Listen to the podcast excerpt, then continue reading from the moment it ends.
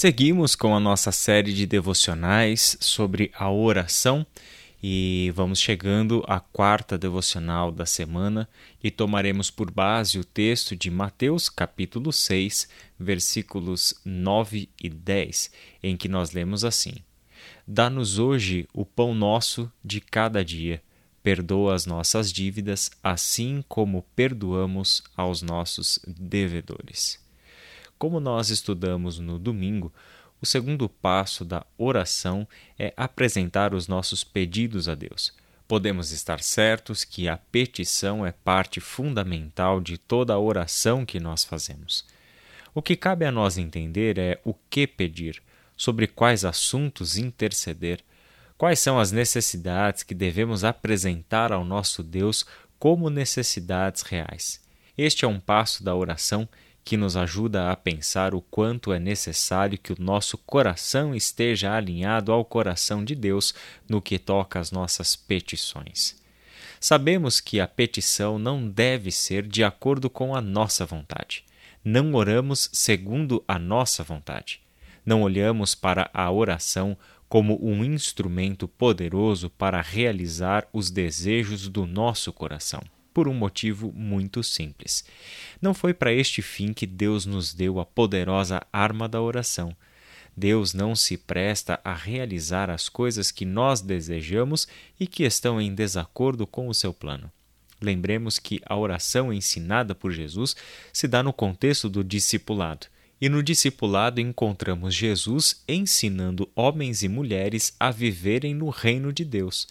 Viver no reino de Deus significa discernir a vontade do Rei. É por isso mesmo que a oração começa com Jesus exaltando o Pai que está nos céus, santificando o seu nome e fazendo a primeira petição da oração. E qual é? Venha a nós o teu reino, seja feita a tua vontade na terra como no céu. Ora, para quem começa uma oração desta forma, pedindo que venha a nós o teu reino, isso significa vir a nós o teu governo. Governe sobre nós, reine sobre a nossa vida, reine sobre os nossos sonhos, sobre os nossos projetos, reine sobre o nosso futuro. Este é o pedido da oração. E ela segue dizendo: Seja feita a tua vontade na terra, como ela é plenamente realizada no céu.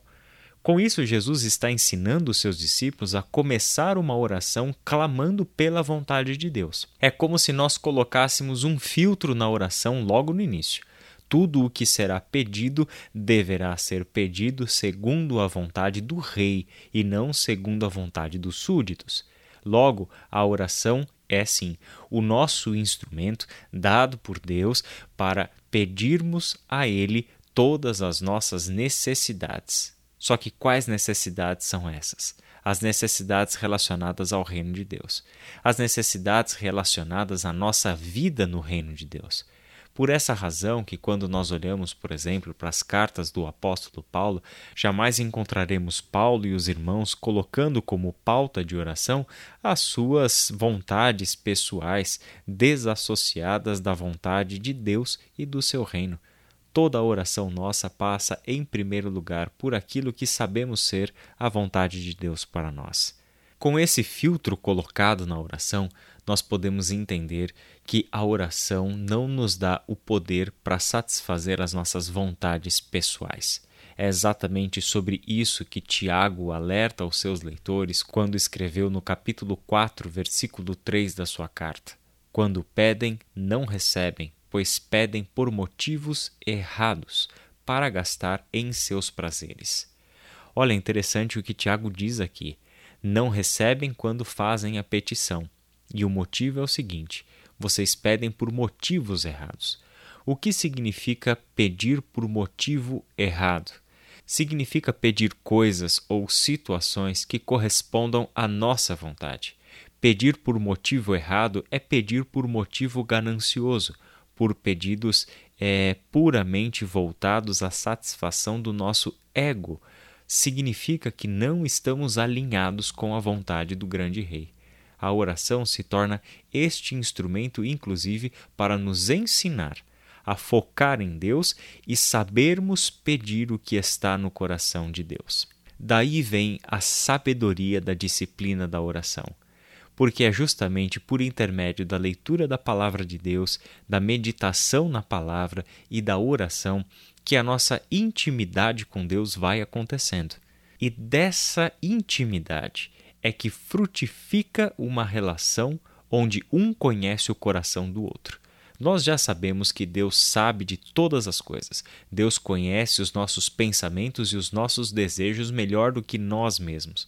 Cabe a nós agora termos este acesso consolidado ao coração de Deus, entendermos o que Deus de fato pensa, o que Deus quer e orarmos nesse sentido. Com o Espírito Santo de Deus vivendo em nós, as portas deste caminho estão escancaradas para que a gente trilhe.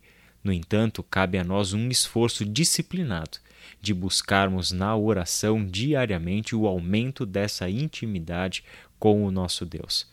Pensa no seguinte: quando você conhece uma pessoa, você sabe que a intimidade é gerada pelo convívio contínuo não atingimos um grau de intimidade onde nos tornamos confessores, onde é, entendemos a vontade de uma pessoa apenas por um olhar, apenas pela entonação de voz da pessoa, a gente já sabe como ela está se sentindo, a gente já sabe o que ela está pensando. Apenas por uma expressão facial, nós já sabemos se ela gostou de alguma coisa, se ela não gostou se ela está passando por um problema, se ela é assim mesmo. Esse tipo de intimidade vem com o tempo vem com o investimento na relação. É exatamente dessa forma que nós devemos pensar a oração. Este passo que nós estamos dando na oração de apresentar a Deus as nossas petições deve frutificar de uma relação em que entendemos o que se passa no coração de Deus as nossas petições serão muito melhores, com motivos melhores e serão de fato atendidas quando aprendemos a orar segundo a Sua vontade. Por fim, vale a gente lembrar o que o próprio capítulo 6, no seu finalzinho, vai nos apresentar sobre a vontade de Deus para o seu povo e o ajuste das nossas petições. Não devemos correr atrás das coisas. Jesus deixou isso claro. Quem corre atrás das coisas como o que comer e o que vestir, na verdade são os pagãos, eles que ocupam a sua cabeça como se isso fosse o mais importante da vida. Entenda que Jesus não está abrindo as portas para uma vida sem planejamento, onde nós não deveremos trabalhar para ter o mínimo necessário para o nosso sustento. Não é disso que Jesus está falando. O que Jesus fala é que quando a nossa vida é construída e todo o nosso esforço e energia é colocado para ir atrás dessas coisas que não são essenciais para a vida, ou até mesmo as coisas que são essenciais para a vida, mas em detrimento do reino de Deus, nós estamos errando, nós estamos desfocados. Os discípulos de Jesus entendem com perfeição e clareza que a nossa busca é, em primeiro lugar, pelo reino de Deus e pela sua justiça crendo, confiando em Deus, que todas as coisas que nos são necessárias para uma vida com dignidade nos serão concedidas. Deus não tem compromisso em nos encher de bens, em nos encher de coisas, em nos encher de status e posições, simplesmente porque desejamos essas coisas para nos sentirmos melhores, preenchidos, superiores, etc. Deus não tem compromisso com isso porque Deus não compactua com o pecado. E Deus quer nos ensinar que tudo o que nós precisamos para a vida está justamente nele. Qual é a nossa petição? Por aquilo que é o essencial. O essencial para a vida, o sustento físico, representado no pão, o alimento, como nossas necessidades básicas, vitais, mas também o perdão, a relação com Deus e a relação de uns com os outros o perdão que recebemos de Deus e o perdão que concedemos uns aos outros, porque entendemos que a nossa vida nova é sustentada na graça de Deus. E a graça de Deus se manifestou a nós como o seu perdão na pessoa de Jesus Cristo. Vamos orar? Senhor nosso Deus e nosso Pai, a nossa petição não poderia ser outra, a não ser, Pai, ensina o teu povo a orar segundo a sua vontade. Ensina o teu povo a pedir de acordo com os valores do teu reino. Ensina-nos, ó Pai, a colocar diante do Senhor as petições reais do nosso coração que tem entendido qual é a sua vontade que tem entendido qual é o seu projeto para nós. Obrigado, Senhor, porque esta chave do teu reino, que é a petição, está ensinada para nós na oração que Jesus mostrou para os seus discípulos. Queremos, Pai, fazer o melhor uso dessa poderosa ferramenta que é a petição.